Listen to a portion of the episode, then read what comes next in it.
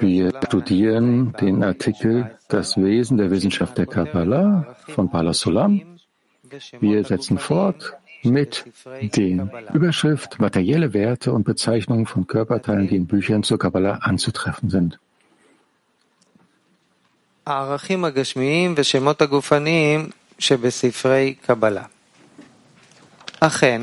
Materielle Werte und Bezeichnungen von Körperteilen, die in Büchern zur Kabbalah anzutreffen sind. Jeder klar denkende Mensch erkennt, dass dort, wo die Rede von Spiritualität ist, um nicht zu erwähnen vom Göttlichen, es keine Buchstaben und keine Worte gibt, um sie auszudrücken. Denn unser ganzer Wortschatz ist nichts anderes als die Verbindung von Buchstaben unserer Einbildung und der Empfindungen unserer Sinnesorgane. Und wie kann man sich dort darauf verlassen, wo es weder Platz für die Einbildung noch für die Empfindungen unserer Sinnesorgane gibt? Sogar wenn man die feinsten Worte nimmt, welche man in diesen Fällen benutzen kann, zum Beispiel die Worte höheres Licht oder einfaches Licht, so sind diese dennoch Begriffe aus der Fantasie, da sie aus der Analogie mit dem Licht der Sonne oder einer Kerze resultieren oder mit dem hellen Gefühl der Befriedigung verglichen werden, welches beim Menschen bei der Lösung eines ihn quälenden Zweifels entsteht. Wie kann man davon bei der Beschreibung der Spiritualität und der göttlichen Vorsehung Gebrauch machen? Denn das würde zu nichts anderem außer zu Lüge und Betrug der Studierenden führen.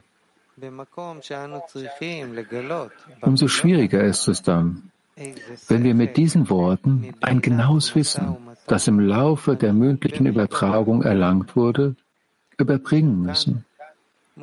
Denn so ist es in den Erforschungen dieser Wissenschaft üblich.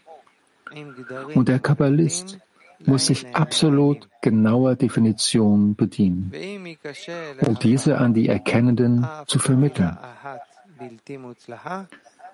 Und wenn der Weise nur in einem einzigen, misslungenen Wort versagt, verursacht er dadurch Verwirrung der Kenntnisse bei den Studierenden und sie werden nicht verstehen, was er sagt. Das vor und nach diesem Wort Gesagte sowie alles, was mit diesem Wort in Verbindung steht. Dies ist allen, die kabbalistische Bücher aufmerksam lesen, bekannt.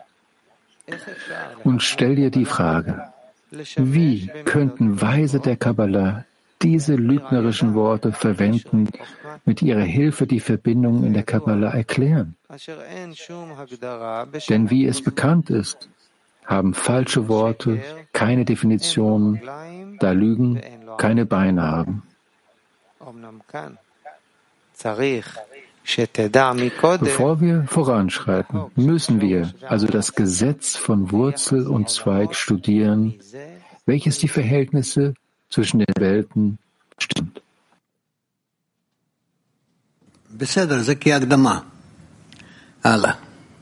Ist klar, ja, das ist wie ein, eine Einführung. Weiter. Das Gesetz von Wurzel und Zweig in Bezug auf die Welt. Die Weisen der Kabbalah haben festgestellt, dass die vier Welten, die von oben nach unten als Azilut, Briya, Yitzira und Asiya bezeichnet werden, beginnend mit der höchsten von ihnen, der Azilut, bis hin zu unserer größten, bis hin zu unserer greifbaren, körperlichen Welt, Asiya, in ihrer Form einander in allen Details und Geschehnissen gleichen. Das heißt, dass die ganze Wirklichkeit und alle ihre Erscheinungsformen, die in der ersten Welt existieren, auch in der zweiten, der darunter befindlichen, niedrigeren Welt vorkommen, ohne irgendwelche Abweichung. Und so ist es in allen folgenden Welten, bis hin zu unseren, der von uns empfundenen Welt. Und es gibt keine Unterschiede zwischen den Welten, außer in der Qualität des Materials der Erscheinungen der Realität, was eben auch die Höhe jeder der Welten bestimmt, so dass das Material der Erscheinungen der Wirklichkeit der ersten, höchsten Welt am feinsten im Vergleich zu allen niedrigeren ist.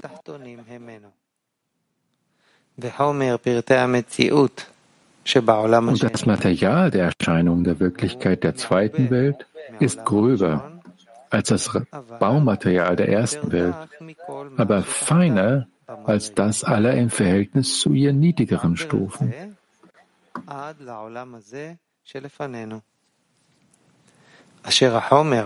Und diese Abstufung wird beibehalten bis hin zu unserer Welt, in der die Materie der Erscheinungsformen der Wirklichkeit gröber und dunkler ist als in allen ihr vorangehenden Welten. Zugleich sind die Erscheinungsformen der Wirklichkeit in allen Welten konstant und gleichen sich in allen Einzelheiten, sowohl in der Qualität als auch in der Quantität ohne Unterschied.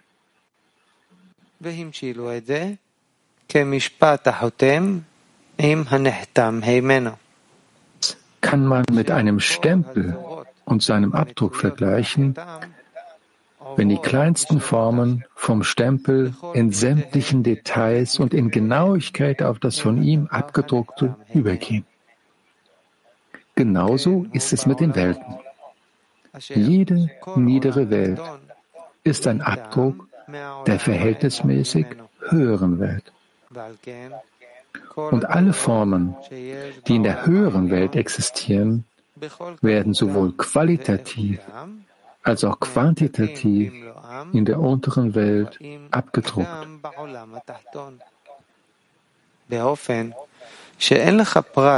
Also gibt es in der unteren Welt kein einziges Detail der Wirklichkeit oder deren Erscheinung, für welches es nicht ein Muster in der höheren Welt gäbe und welche sich wie zwei Tropfen Wasser vollkommen gleichen würden.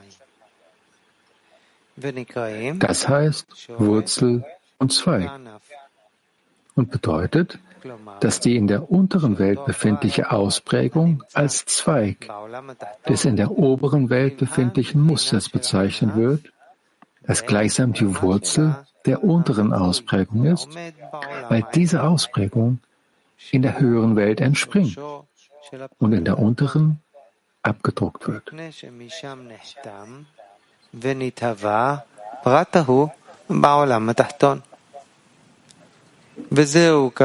Das meinten die Weisen, wenn sie schrieben, dass es keinen einzigen Grashalm unten gibt, welcher kein Schicksal und keinen Aufseher oben hätte, der ihn schlagen und dabei sagen würde, wachse.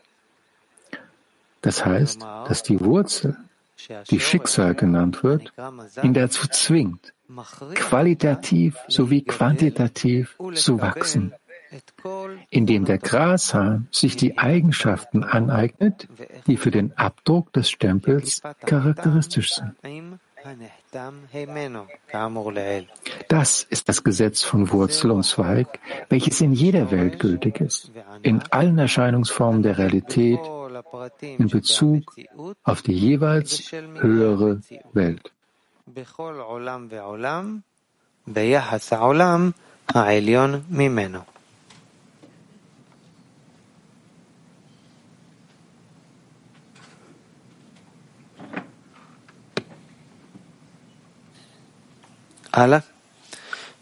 Weiter. Weiter. Die Sprache der Kabbalisten ist die Sprache der Zweige. Das bedeutet, dass die Zweige aufgrund der Anweisungen von Wurzeln, deren Muster sind und unbedingt in der höheren Welt existieren, erschaffen wurden. Denn es gibt nichts in der niederen Welt, das nicht seinen Anfang in der jeweils höchsten Welt nehmen und nicht daraus resultieren würde, ähnlich wie ein Abdruck die Form des Stempels wiederholt. Die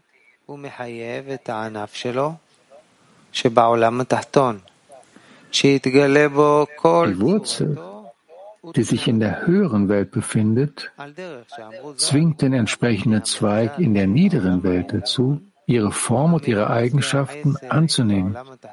So schrieben die Weisen. Das Schicksal aus der höheren Welt, welches für den Grashalm in der niederen Welt bestimmt ist, schlägt diesen Grashalm und zwingt ihn dabei, entsprechend seiner Bestimmung zu wachsen. Und dementsprechend spiegelt jeder Zweig in dieser Welt genau das Muster wider, welches sich in der höheren Welt befindet. So fanden die Weisen der Kabbalah zu ihren Zwecken einen breiten, beeindruckenden Wortschatz, der für die Umgangssprache vollkommen ausreicht, weil es ihnen erlaubt, miteinander zu verkehren, von spirituellen Wurzeln der höheren Welten zu sprechen, indem sie sogar einfach voneinander die Bezeichnung des niederen Zweigs erwähnen, der in den Empfindungen dieser Welt genau bestimmt wird.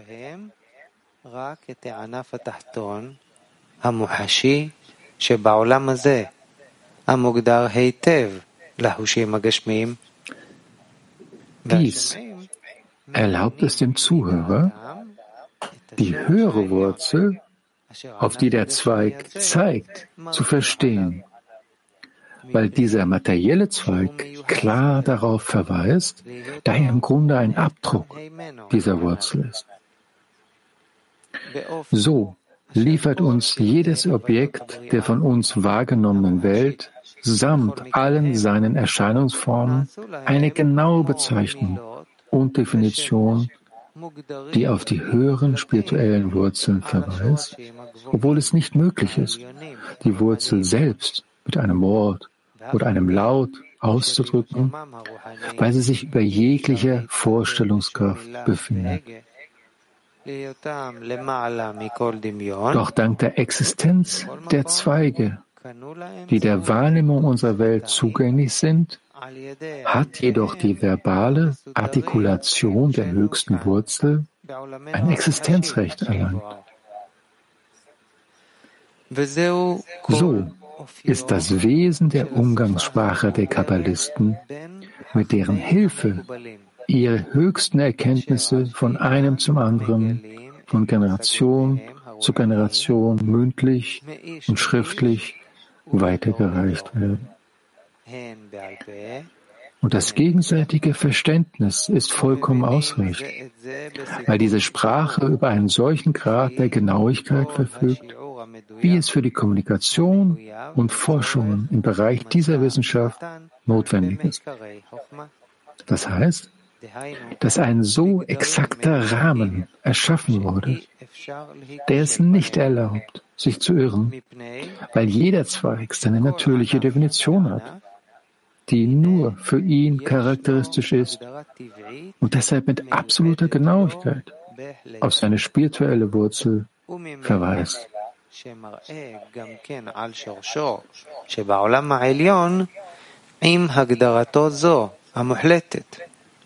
Und wisse, dass die Sprache der Zweige der Kabbalah für die Erklärung der Begriffe dieser Wissenschaft am bequemsten ist im Vergleich zu allen unseren gewöhnlichen Sprachen, die wegen der Massenverwendung verblasst sind. Wie das aus der Torah bekannt ist, wird das als Nominalismus bezeichnet. Durch die häufige Verwendung der Worte wird ihre Bedeutung ausgehöhlt, was zur Entstehung großer Schwierigkeiten in der Vermittlung genauer Meinungen von einem zum anderen sowohl mündlich als auch schriftlich führt.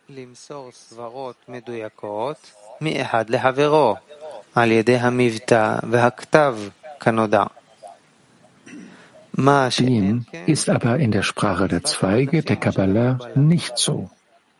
die aus Bezeichnungen der Geschöpfe und ihrer Erscheinungsformen zusammengesetzt ist, die sich uns in bestimmter Weise gemäß Gesetzen der Natur darstellen und sich niemals verändern.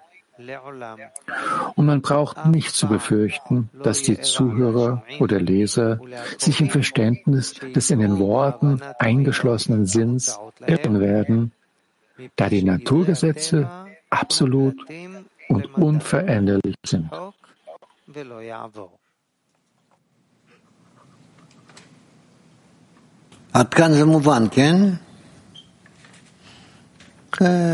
Bis hierher ist es klar, ja? So eine leicht allgemeine Sprache. Weiter.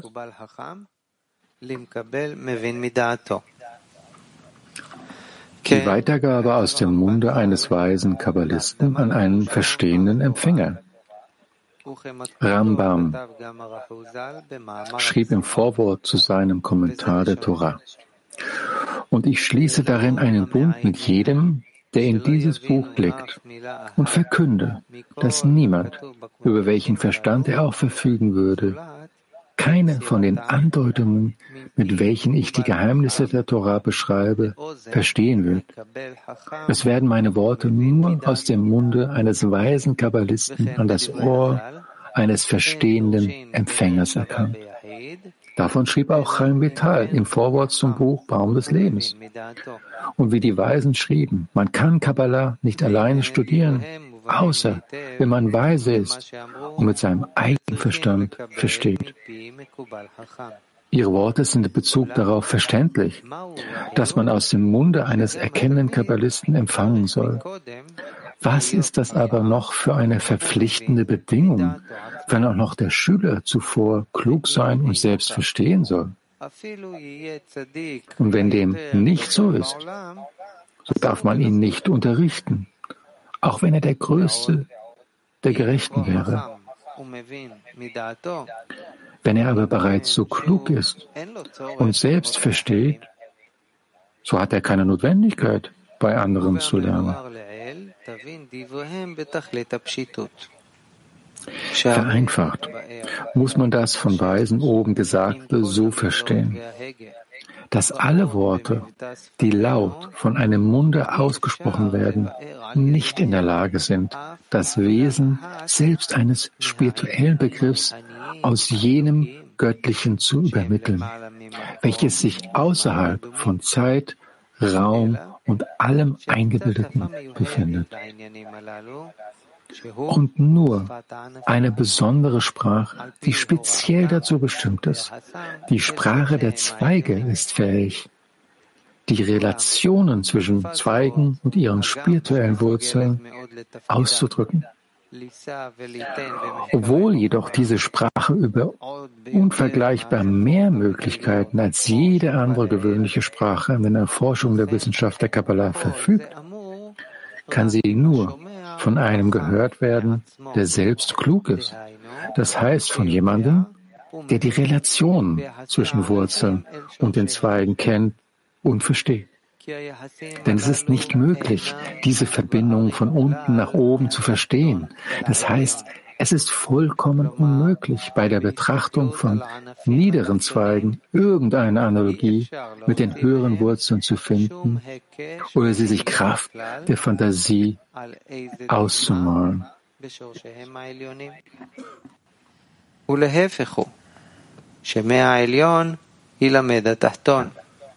Der Niedere lernt vom Hören. Das heißt, man muss zunächst die höheren Wurzeln erkennen, deren Zahl im Spirituellen jede Vorstellung übertrifft. Und zwar wirklich jenseits der Einbildung, in reiner Erkenntnis erfassen. Und erst nach der eigenen Erkenntnis der Wurzeln kann er die Zweige ansehen, die er in dieser Welt wahrnimmt und die ganze Komplexität, Qualität und Quantität der Zusammenhänge zwischen jedem Zweig und seiner Wurzel verstehen.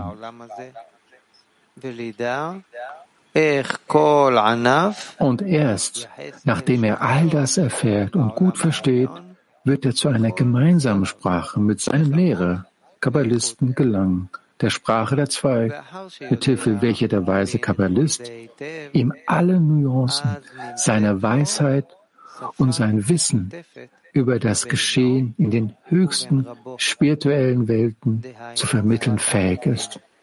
All das, was er von seinen Lehrern empfangen hat, zusätzlich zu dem, was er selbst erkannt hat. Denn nun haben sie eine gemeinsame Sprache und verstehen einander. הן מה שקיבל מרבותיו והן הרחבתו בחוכמה שמצא בעצמו. כי עתה יש להם שפה משותפת לשניהם, ומבינים זה את זה. Wenn aber der Schüler noch unzureichend klug ist und selbst diese Sprache noch nicht versteht, das heißt, wenn er nicht versteht, wie die Zweige auf ihre Wurzeln verweisen, so ist selbstverständlich, dass ein Lehrer keine Möglichkeit hat, ihm auch nur ein Wort aus dieser spirituellen Weisheit zu erklären. Und es ist nicht möglich, mit ihm über die Erforschung der Kabbalah zu sprechen, weil die beiden keine gemeinsame Sprache haben und sie beide wie stumm sind. Das heißt, es gibt keinen anderen Weg, die Kenntnisse der Kabbalah zu vermitteln, als an jemanden, der bereits selbst Wissen und Verstand besitzt.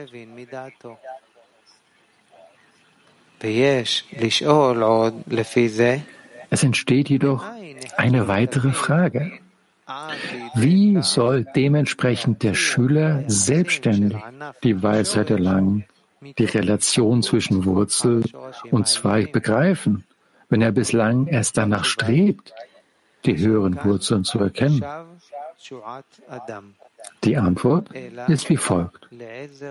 Die Rettung wird zu einem Menschen kommen, wenn er der Hilfe des Schöpfers bedürfen wird.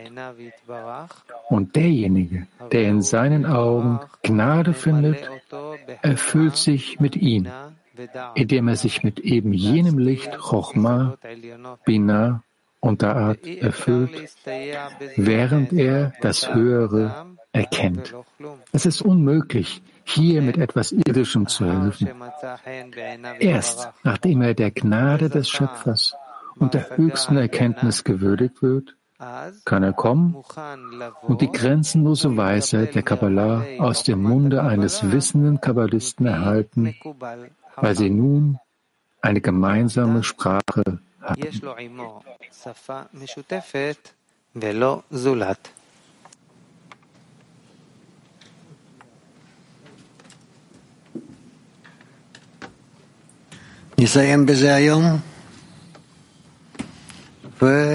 Damit würden wir heute beenden.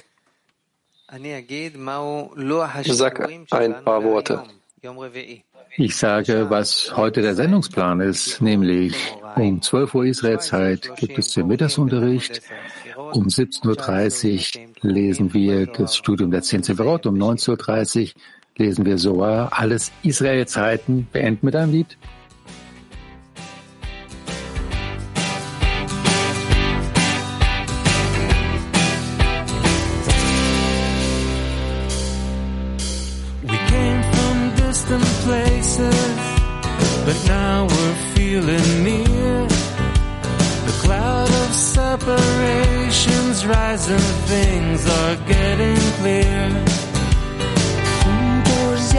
atravesamos ascensos y caídas y de estos estados aprendimos a alcanzar.